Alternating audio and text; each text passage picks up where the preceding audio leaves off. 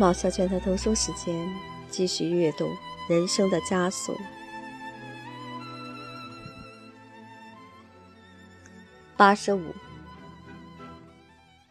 大约两周后的一个黄昏，菲利普从医院下班回来，敲了敲克朗肖的房门，没有人答应，他便走了进去。克朗肖缩成一团，侧身躺着。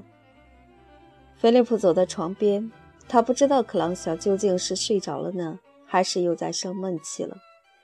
看到他的嘴巴张着，他大吃一惊，碰碰他的肩膀。菲利普慌乱地叫了起来。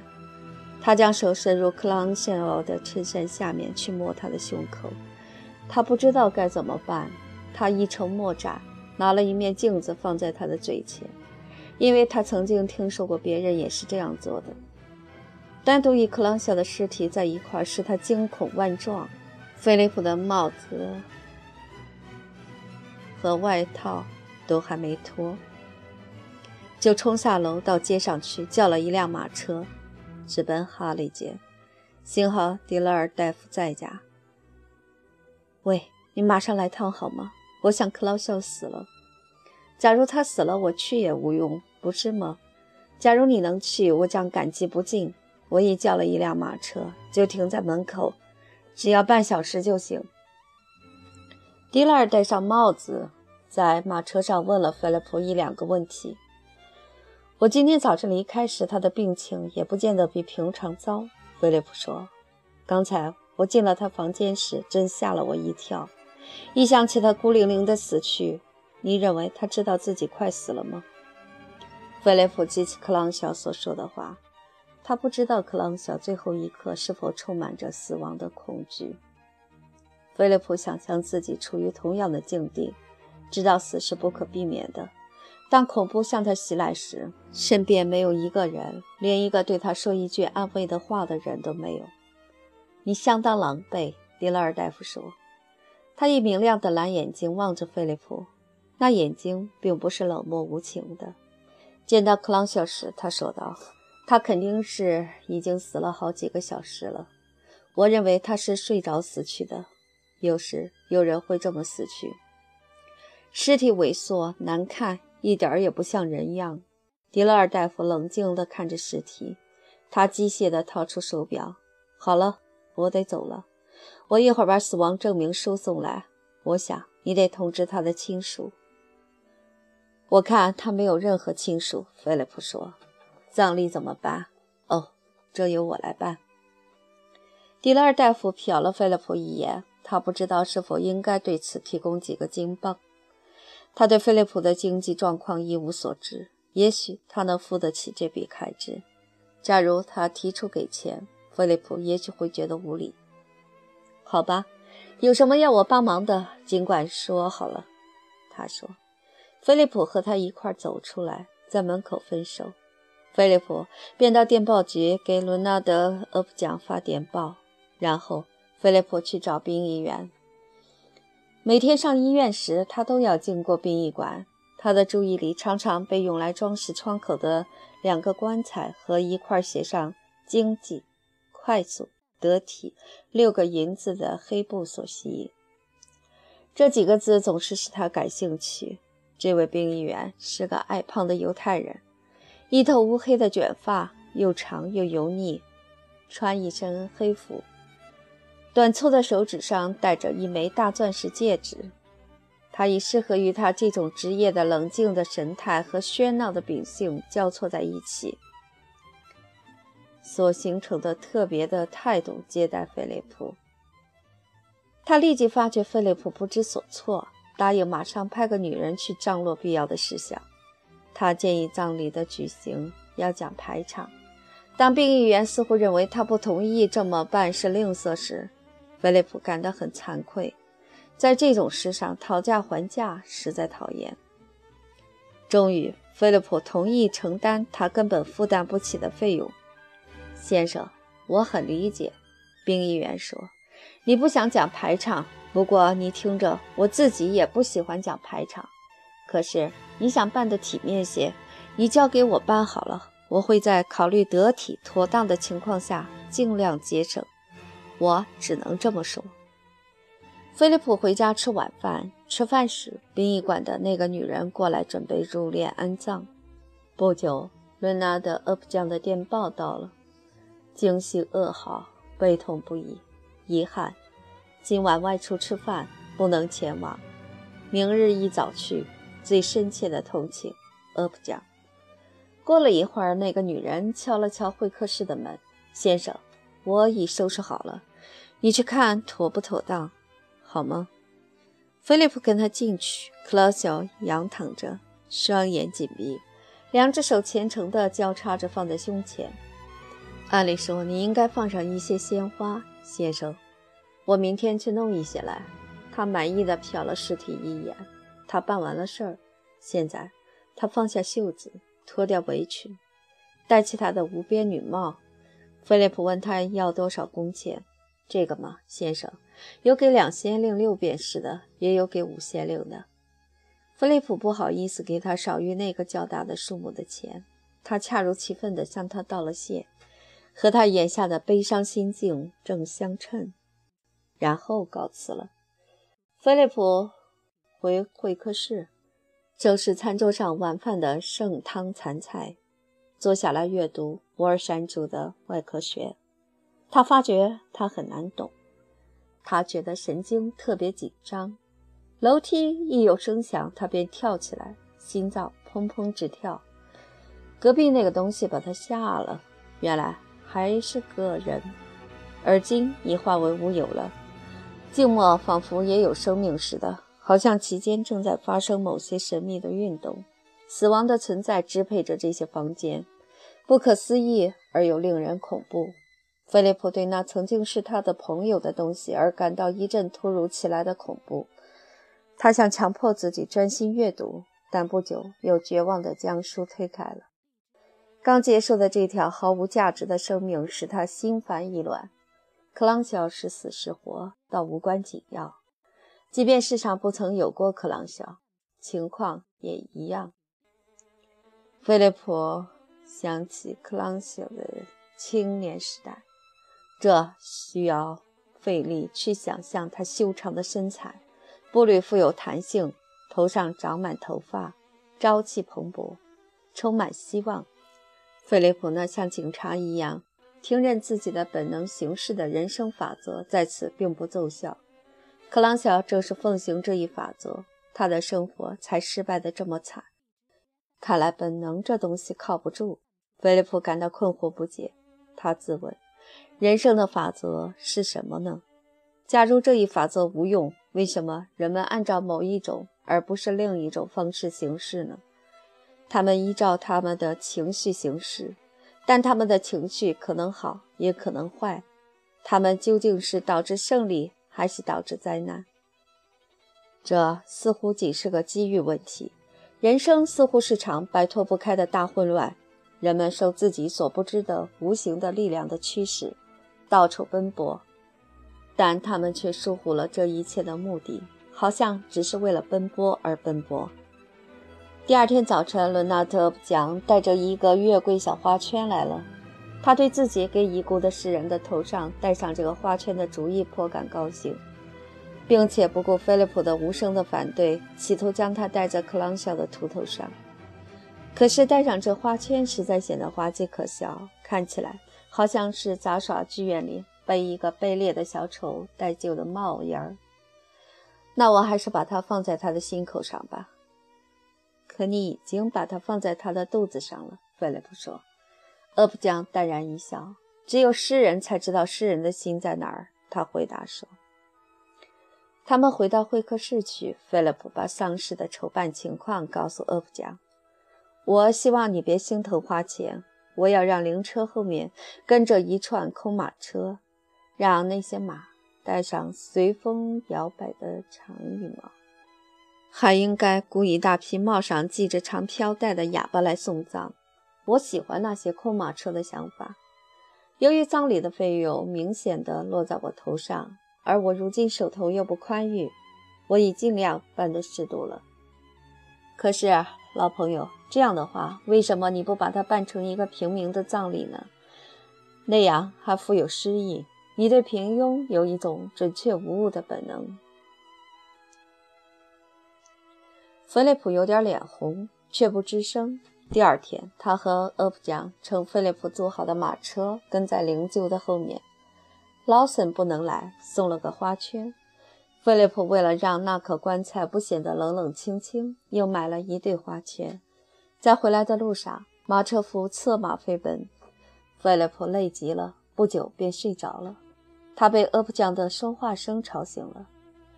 幸亏市集尚未问世，我想我们最好先压住点儿。我先写个序，在去公寓墓的路上，我就开始想这个序了。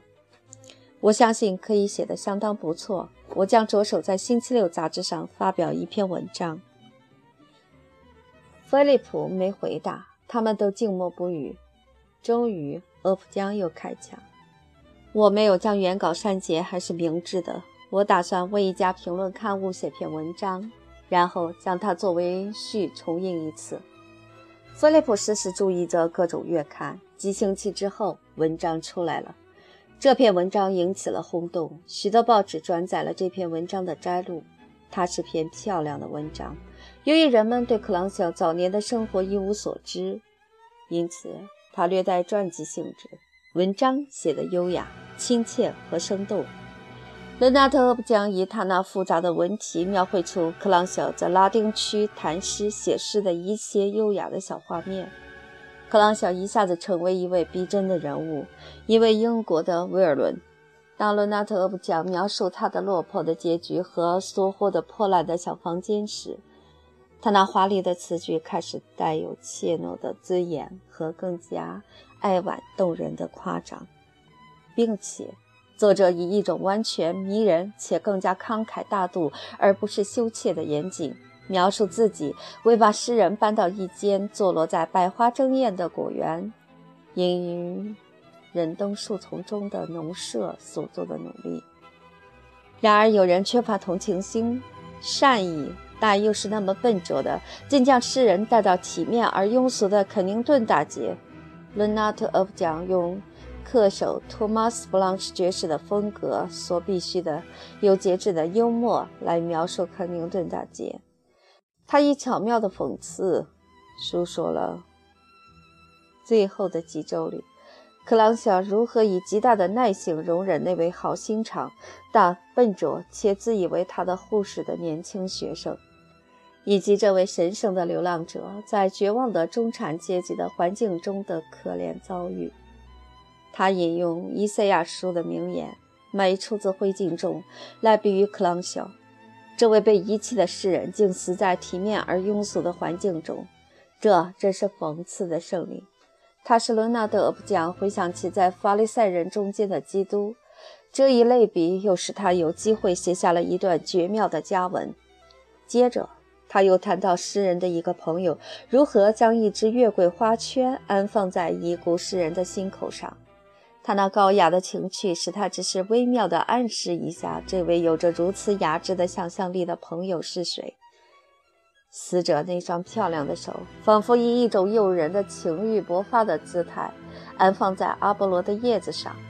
这些叶子散发着艺术的芳香，比皮肤黝黑的水手从物产丰富。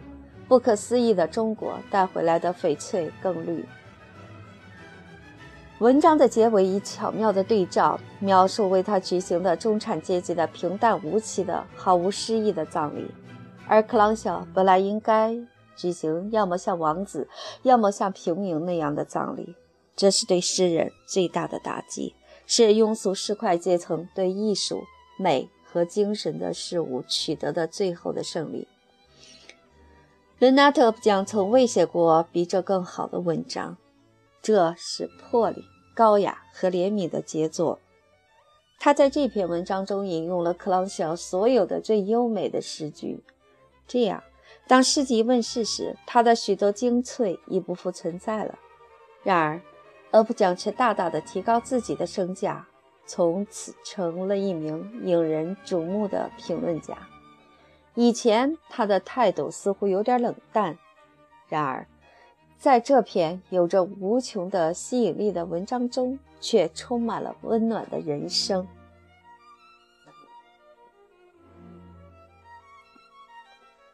八十六，春天，菲利普结束了门诊部的复果工作之后，便上住院部当助手。这项工作持续了六个月。助手和住院大夫每天早晨都在病房度过。先在男病房，后在女病房。他记录病历，为病人体检，同护士们度过每天的时光。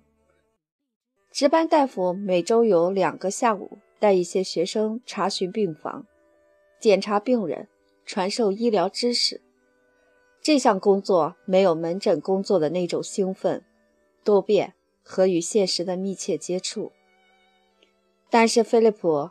获得大量的知识，他跟病人相处得很融洽。当病人对他的护理表示满意时，他感到有点飘飘然。他对他们的痛苦没有意识到要有多深的同情，然而他喜欢他们。况且，由于他没有架子，比其他助手更受病人欢迎。他举止文雅，能鼓舞人，待人友好。像每个与医院有关的人一样，他发现男病人比女病人更容易相处。女病人动辄发牢骚、发脾气，他们尖刻地抱怨那些累死累活的护士，责备护士对他们照料不周。这些病人令人头痛，忘恩负义，粗暴无礼。不久，菲利普幸运地交了一个朋友。有一天早晨，住院大夫交给他一个新来的男病人。菲利普坐在床沿儿，开始在病历卡上记下详细病情。看病历卡时，他注意到这位病人是个记者，名叫索普·阿特尼。住院病人中很少有这样的病人。他四十八岁，他的黄疸病正发作的厉害，由于症状不明显，需要进一步观察。他便住了院。他以悦耳的、有教养的声音回答了菲利普为了履行职责所问的一连串问题。由于他躺在床上，很难断定他是高是矮，但是他的小脑袋和小手表明他的身材中等偏矮。菲利普有观察别人的手的习惯，而索普阿特尼的那双手使他惊愕。一双纤细的手，又长又细的手指上长着秀美的玫瑰色的指甲。这双手非常光滑，若无黄疸病，一定会惊人的白皙。病人将手指露出被褥的外边，有个手指稍微张开，食指和中指并在一起。他对菲利普说话时，似乎是在满意的端详自己的手指。菲利普忽闪着眼睛，向他的脸上瞥了一眼。尽管他的脸色发黄，但还是出众的。他有双蓝眼睛，斜眼突出的鼻子，鼻尖呈钩状，样子有点吓人，然而并不难看。他蓄着小胡子，尖尖的且呈灰色。他的头秃得厉害。但显然，原先的头发很美，好看的卷曲着。他仍然留着长发。我看你是个记者，菲利普说。你为哪家报社写稿？为所有的报社。你随便打开一种报纸，都可以发现我的文章。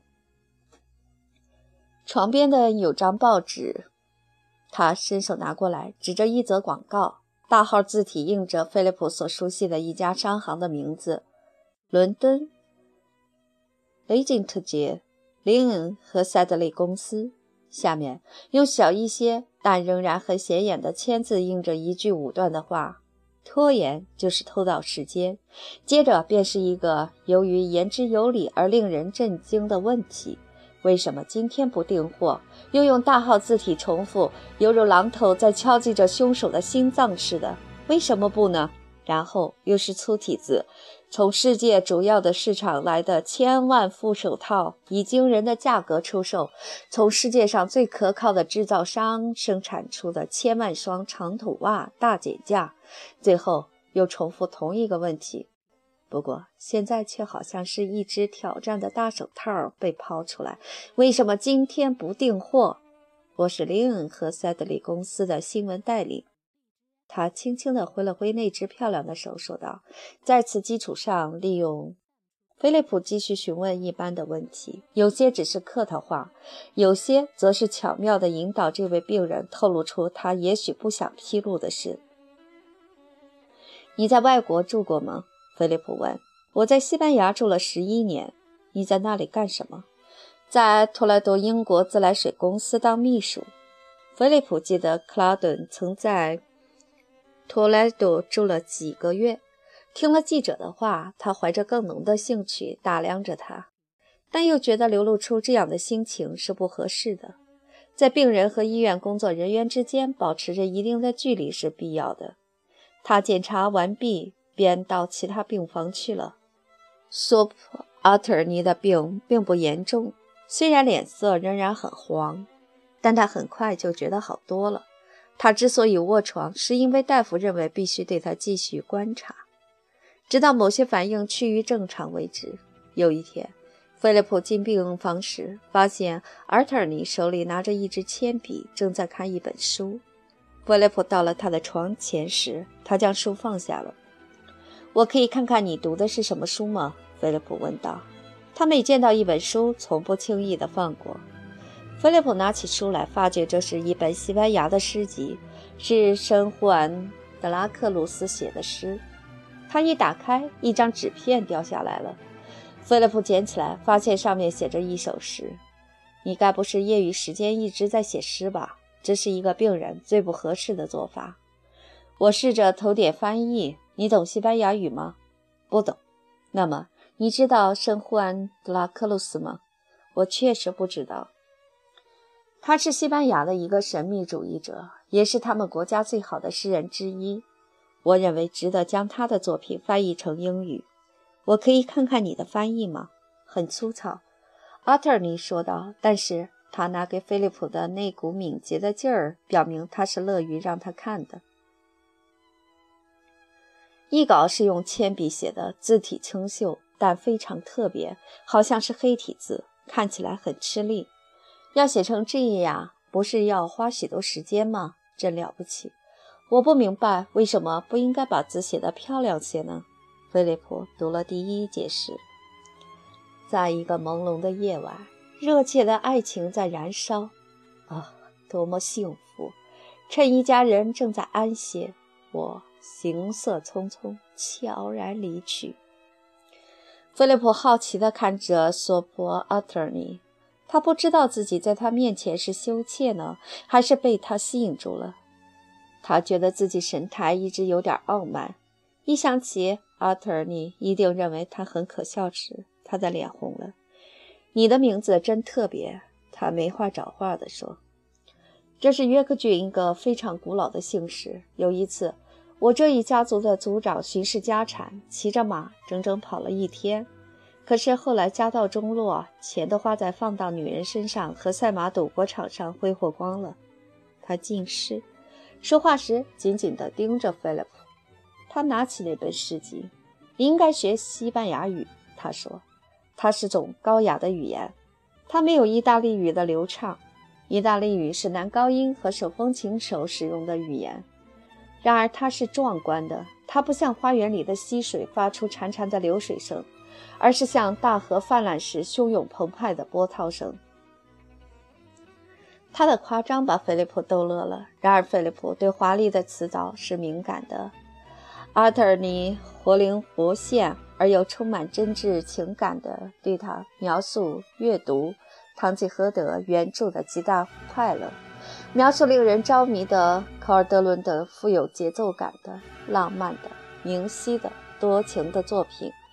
菲利普津津有味地听着。我该干活去了。不久，菲利普说道：“哦，请原谅，我忘了。我想让我妻子给我带一张托莱多的照片来。到时候我拿给你看看。有机会，请过来跟我聊聊。你不知道聊天给了我多大的乐趣。以后的几天中，菲利普一有机会就过来找这位记者，两人越来越熟了。索普·阿特尔尼很健谈，他并不谈论富丽堂皇的事，然而却能鼓舞人心，带有唤起人们想象力的热情与生动。在这个虚假的世界生活了这么多年的菲利普，发觉自己的想象力充满着许多崭新的画面。阿特尔尼很有礼貌，无论是人情世故还是书本知识，都比菲利普懂得多。他的岁数也大得多，他说话的那种从容不迫的风度，使他具有某种优势。但是在医院里，他是个慈善的受惠者，必须遵守严格的规章制度。他在记者与病人这两个身份之间采取自如、幽默的态度。有一次，菲利普问他为什么要到医院来。哦，我的原则是利用社会所提供的一切福利。我利用了我现在生活的这个时代。我病了，便到医院治疗，从不讲虚假的面子。我还把孩子们送到寄宿学校上学。真的吗？菲利普说，他们总算受到了基本的教育，比我在温彻斯特所受的教育要强多了。你想我还能够怎样培养他们呢？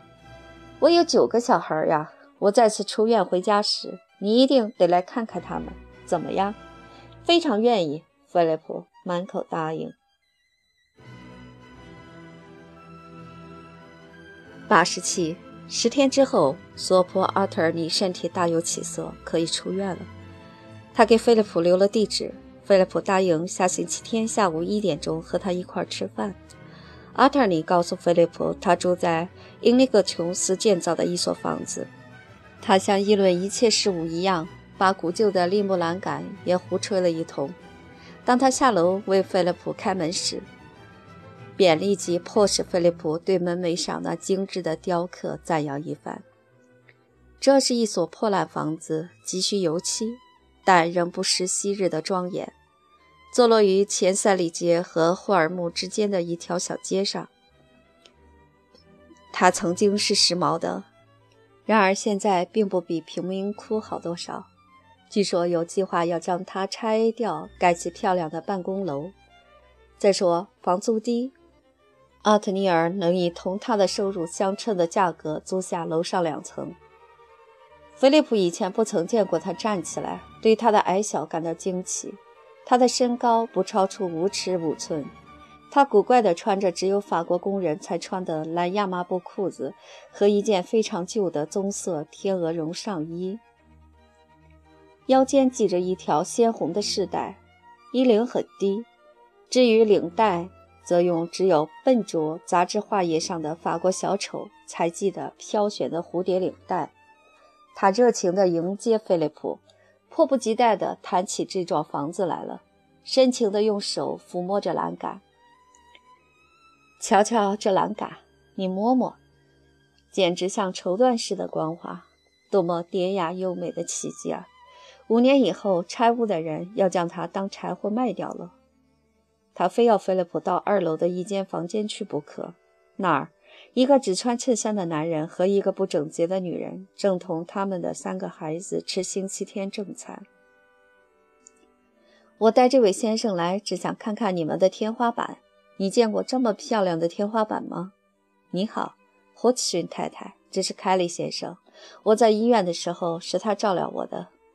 请进，先生。那位男人说：“凡是阿特尼先生的朋友，我们都欢迎。”阿特里先生让他所有的朋友都来看这天花板，不管我们正在做什么，睡觉也罢，洗澡也罢，都没关系，他照样进来。菲利普看得出来，他们把阿特尼看成怪人，可是他们仍然喜欢他。阿特尼正兴冲冲地、滔滔不绝地讲起17世纪的天花板如何如何的美，他们都呆呆地听着。把这拆下来简直是犯罪，是吗？霍奇逊，你是个有影响的公民，为什么不写信到报社抗议？这位穿着衬衫的男人笑了笑，对菲利普说：“奥特尼先生喜欢开玩笑，他们确实说这些房子不卫生，住在里头也不安全。卫生见鬼去吧！我要的是艺术。奥特尼喊道：“我有九个孩子，那么糟的热水设备，他们个个也长得又胖又壮。不，不，我不打算冒任何风险。别跟我讲你们的新奇见解。搬家前得先弄清楚哪些排水设备确实不行，否则我就不搬。”有人敲门，一个金发小女孩开门进来。爸爸。妈妈说：“千万别光说话了，快进去吃饭。”这是我的三女儿，阿特尼戏剧性的用食指指着她说道：“她名叫玛丽尔·德尔皮拉尔，但他更喜欢珍妮这个名字。珍妮，你该醒醒鼻子了。我没有手帕，爸爸。孩子，他掏出一条漂亮的樱花大手帕，回答说：‘你想为什么上帝要给你手指呢？’”他们上楼，菲利普被领进一间墙上嵌着深色立木的房子，中间是一张狭长的柚木桌子，支架可以活动，有两根铁条支撑着，在西班牙叫做“铁架支撑的桌子”。他们要在这儿吃饭，因为桌上已摆好两副餐具，旁边有两张大扶手椅，立木扶手又宽又平，皮革靠背，皮革座位。朴素典雅，但坐起来不舒服。其余的唯一家具是个小柜子，精心地装饰着的镀金的铁活，搁在式样粗糙可是雕刻得很精细的基督教会的图案的座架上。这儿放着两三个釉碟，虽然破旧，但色泽鲜艳。墙上挂着西班牙派的古代名画家作品，画框虽旧。但很漂亮。画作的主题虽然可憎，画面因年深月久且收藏不善而破损，构思也是二流的，但他们仍然洋溢着激情。房间里没有什么值钱的东西，但气氛还是亲切的，显得既堂皇又朴素。菲利普感到这正是古老的西班牙的精神。阿特尼正向菲利普炫耀小柜子内部的美丽的装饰和暗器。这时，一个身材修长、背后垂着两条光亮的棕色发辫的姑娘进来了。妈妈说：“午饭做好了，在等你们呢。你们一做好，我就去端上来。过来跟凯利先生握手，萨利。”他转过身对菲利普说：“他的个儿大吧？他是我的最大的孩子。你多大了，萨利？爸爸。”到六月就十五岁了，我给他取的教名是玛丽尔·德索尔，因为他是我的第一个孩子。我将他献给西班牙古代王国卡斯蒂尔荣耀的太阳神。可是他母亲叫他萨利，他弟弟叫他布丁脸。这姑娘羞涩地微笑着，露出一口整齐白洁的牙齿，脸红了。她身段很优美，照她的年龄显得有些高。生就一双可爱的灰色眼睛，宽阔的额头，红扑扑的脸蛋。去叫你妈妈进来，在凯利先生坐下来之前，跟他握个手。妈妈说她要等你们吃完饭再进来，她还没梳洗呢。那我们亲自去见见她。菲利普得先握一下那双做约克郡布丁的手才能吃。菲利普随主人走进厨房，厨房很小且过分拥挤了。孩子们吵吵嚷嚷的，可是陌生人一进来，便马上静下来了。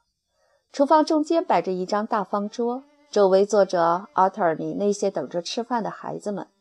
一位妇人站在炉旁，将烤好的土豆一个一个地取出来。这是凯利先生，贝蒂。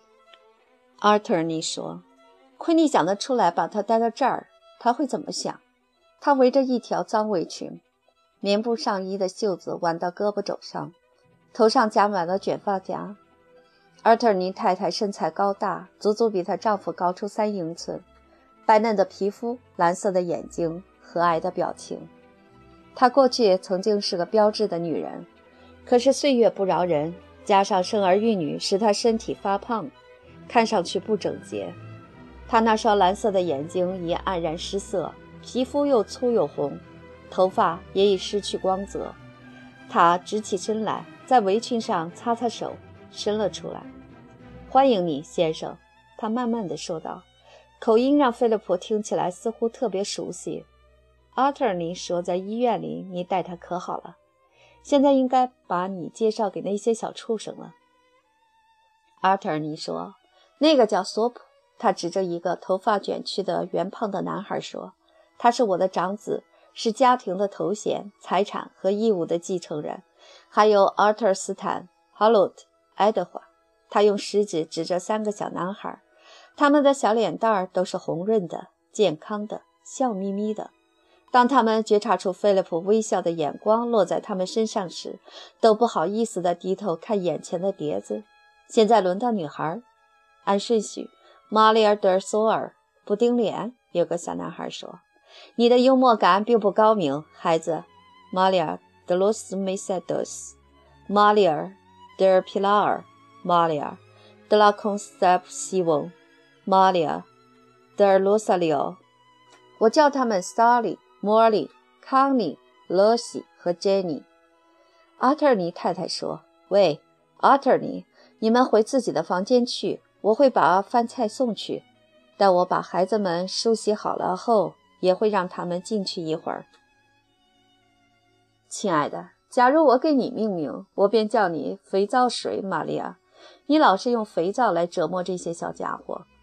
凯利先生，你先走，否则我无法让他们坐下来吃饭。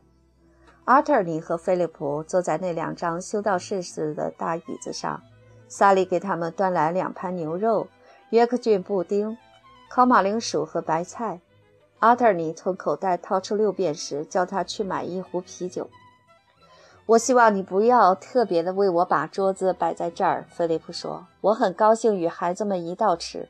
哎，不，我总是独自吃饭的。我喜欢这些古老的习俗。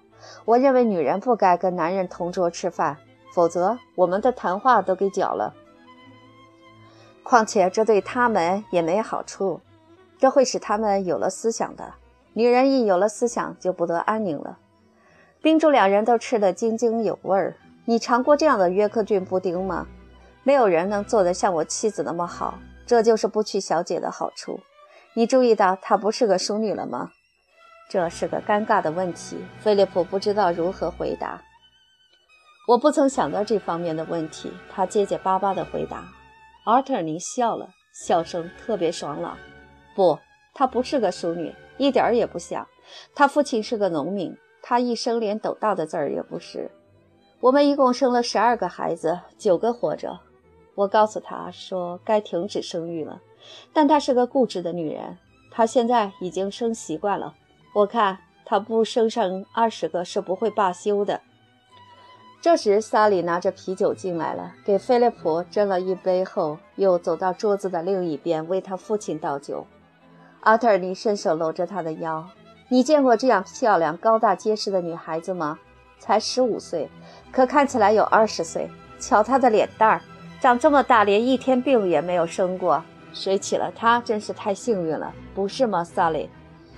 萨利带着淡淡庄重的笑容听着，并不太久。他对父亲的感情的爆发已习惯了，然而他的大方和端庄是很迷人的。别让饭菜凉了，爸爸。他说着，从他的怀里挣脱出来。你们要吃布丁，喊一声好吗？就剩下他们两人了。